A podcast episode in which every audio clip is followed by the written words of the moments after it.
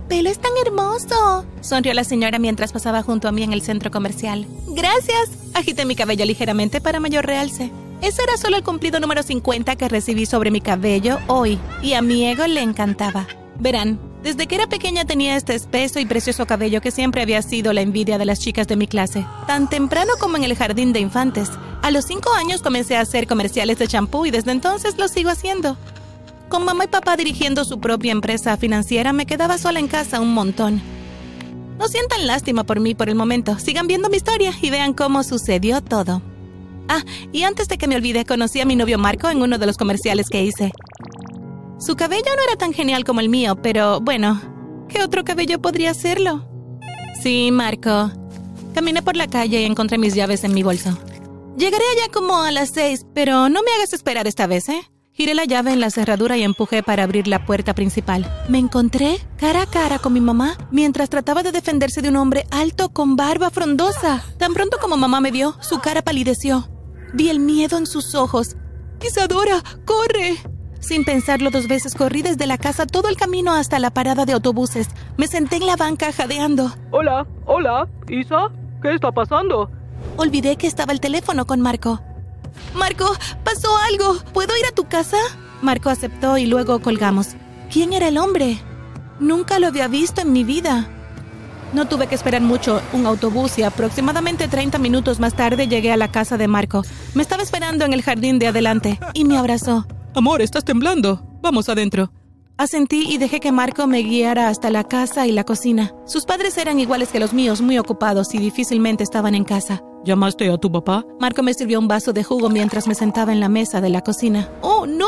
¿Cómo se me pudo olvidar llamar a papá? Rápidamente llamé a papá y le expliqué todo mientras Marco preparaba emparedados para los dos. Mantén tu teléfono cerca. Papá cortó la llamada. Marco puso los emparedados en la mesa, pero aparté el mío. Isa, todo va a estar bien. Marco se puso de pie y tomó mi mano. Si no quieres comer, entonces veamos una película juntos. Marco tomó mi mano y fuimos a la sala de televisión donde puso una película. Después de pocas horas, mi teléfono sonó y contesté desesperadamente. ¿Hola? Isa, tengo a mamá. Escucha con atención. Papá me dio una dirección para encontrarlos y dijo, No le digas a nadie, ni siquiera a Marco. La comunicación se cortó. Me tengo que ir. Tomé mi bolso y lo besé rápidamente. Te llamaré más tarde, le dije mientras salía. Cerca de 15 minutos más tarde, mientras pasaba por un callejón que estaba cerca de donde papá me dijo que los encontrara, sentí que alguien me agarraba por la cintura. Me tapaban la boca con su mano y me arrastraban por el callejón. Forcejé hasta que escuché la voz de papá. Isadora, soy yo. Papá me dio la vuelta y me abrazó. Mis ojos aterrizaron sobre mamá. Ella tenía un ojo morado. La abracé y lloré. Ahora no tenemos tiempo para esto. Isadora, dame tu teléfono. Le acerqué mi teléfono a papá y observé cómo lo desarmaba y destruía rápidamente. ¡Papá! Vámonos. Papá tomó mi mano y lo seguí. Los tres anduvimos entre calles y callejones y nos escondimos entre las sombras hasta que llegamos a la ladera de una montaña. Con la ayuda de mamá y papá pude llegar hasta la cima. ¿Qué tan lejos estamos? Me sequé el sudor en la frente. Ya casi estamos. Finalmente llegamos a una enorme puerta de bronce. Papá presionó los números y lentamente la puerta se abrió y nos dirigimos a la casa. La casa por fuera parecía una vieja casa victoriana de finales de los 50, pero por dentro estaba modernizada. Tan pronto como se cerró la puerta, miré a mis padres. Exijo saber qué está pasando. Bueno, Papá siguió caminando por la casa. tu mamá y yo no somos quienes crees que somos. Arqueé las cejas. ¿Qué quieres decir? Mamá agregó. Les robamos a las familias ricas.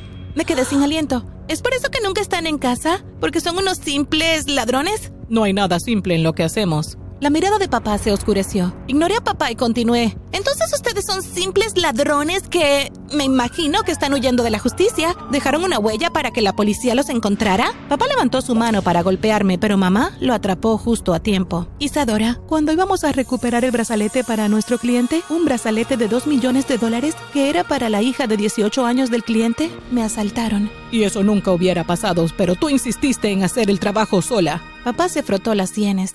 Me reí. ¿Así que otro ladrón te robó? Eso es ridículo, por decirlo menos. Esta vez me llegó una cachetada, pero no era de papá, era de mamá. Si no encontramos el brazalete, ninguno de nosotros volverá a ser visto.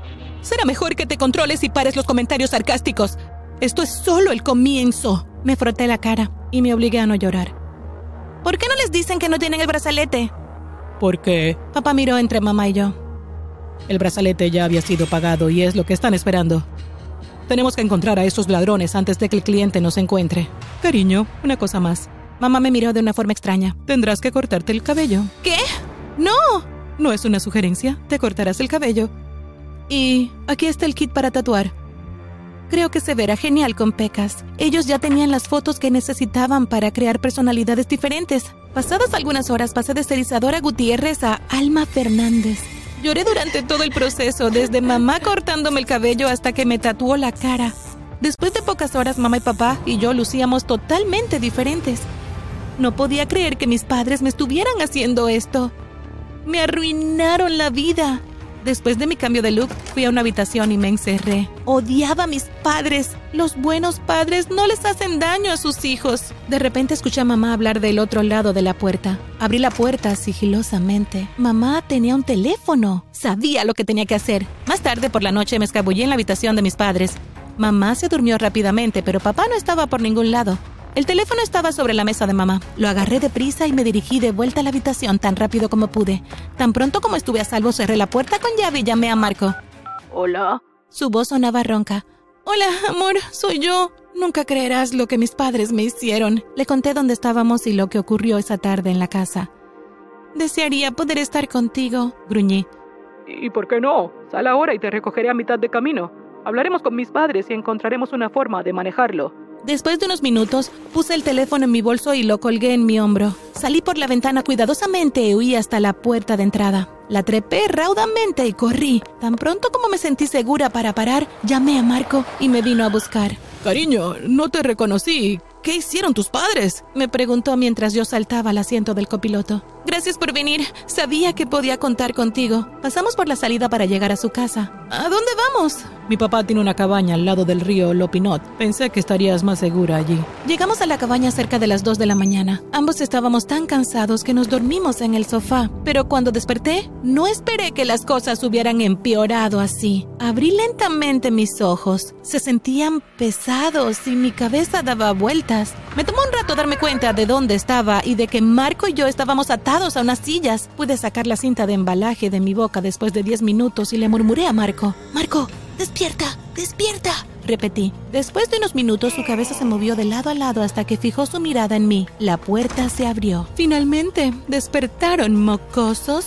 Mamá se apoyó en el marco de la puerta. ¿Y qué estás haciendo aquí? ¿Por qué estamos atados? Mamá rió. ¿De veras creíste que estaba dormida? Eres tan silenciosa como un elefante. Sabía que tomarías mi teléfono apenas supiera que tenía uno. Una vez que lo tomaste, pude rastrearte hasta aquí.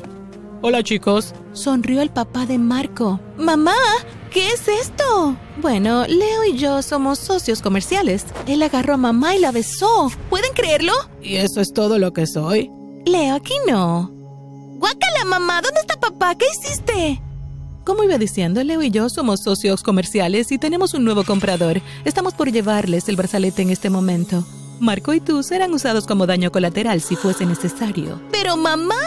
Nada de pero mamá. Yo nunca te quise. Tu papá, por otro lado, siempre quiso tener una hija. Imagínate que incluso dijo que le gustaría abandonar nuestro estilo de vida para pasar más tiempo contigo. Yo no iba a dejar que eso pasara. Hemos perdido mucho tiempo, Regina. Empecemos. Mamá sonrió y caminó detrás de Marco y yo, y nos golpeó la cabeza. Ambos caímos inconscientes. Desperté con alguien vertiendo agua en mi cara. ¡Despierta, princesa! gruñó Leo. Si alguno de ustedes hace un ruido, será el último que hagan, ¿entendido? Marco y yo asentimos. Nuestras manos estaban atadas por la espalda mientras éramos arrastrados fuera de la van por mamá y Leo hasta el depósito. Uno de los guardaespaldas en la entrada nos mostró la sala de espera. No había ventanas ni muebles en la habitación, excepto por una pequeña mesa en la esquina. La puerta se abrió y un hombre de traje y maletín entró con dos guardaespaldas. Tienen el brazalete. Mamá sacó el brazalete. El hombre lo tomó, caminó hacia la mesa y se puso a trabajar. Después de inspeccionar el brazalete, miró a los guardaespaldas. Díganle al jefe que es auténtico. Uno de los hombres salió y volvió a la brevedad junto al jefe. ¿Papá? Papá llevaba un auricular en una oreja, tal como esos agentes secretos, e iba vestido con un traje negro. Pude notar que mamá y Leo también estaban en shock por las miradas nerviosas que compartieron. Hola, Regina. Papá sintió en dirección a Leo. ¿Leo? Libérenlos. Les hizo una seña a los guardaespaldas. Las cuerdas de Marco y las mías fueron desatadas y me froté las heridas de las muñecas. Pero, ¿cómo? Mamá dio un paso atrás, con temor. Papá interrumpió a mamá. Debería estar sorprendido, pero honestamente no lo estoy. Cuando supe de tus planes con mi informante, tenía que comprobarlo. ¿Informante? Mamá arqueó las cejas. Sí, su informante. Marco dio un paso adelante. ¿Acaso toda mi vida ha sido una mentira? grité. Marco trató de tomar mi mano, pero me aparté. Bueno, chicos, pueden llevárselos, dijo papá a través del micrófono de su auricular. Unos hombres vestidos completamente de negro irrumpieron en la habitación, esposaron a mamá y Leo y se los llevaron. Lo siento, Isadora, tuve que seguirle la corriente a tu mamá o nunca la habríamos atrapado. Y habría sido muy mala para los negocios. Todo para ti siempre han sido los negocios. Quizás deberías tratar de trabajar en tu familia, papá. Pasé a papá y Marco empujones y salí del depósito. Ha pasado cerca de un año y bueno, las cosas aún están delicadas entre papá y yo pero ha estado mucho más tiempo en casa. Y en cuanto a Marco, termine la relación. ¿Qué clase de novio le guarda secretos a su novia?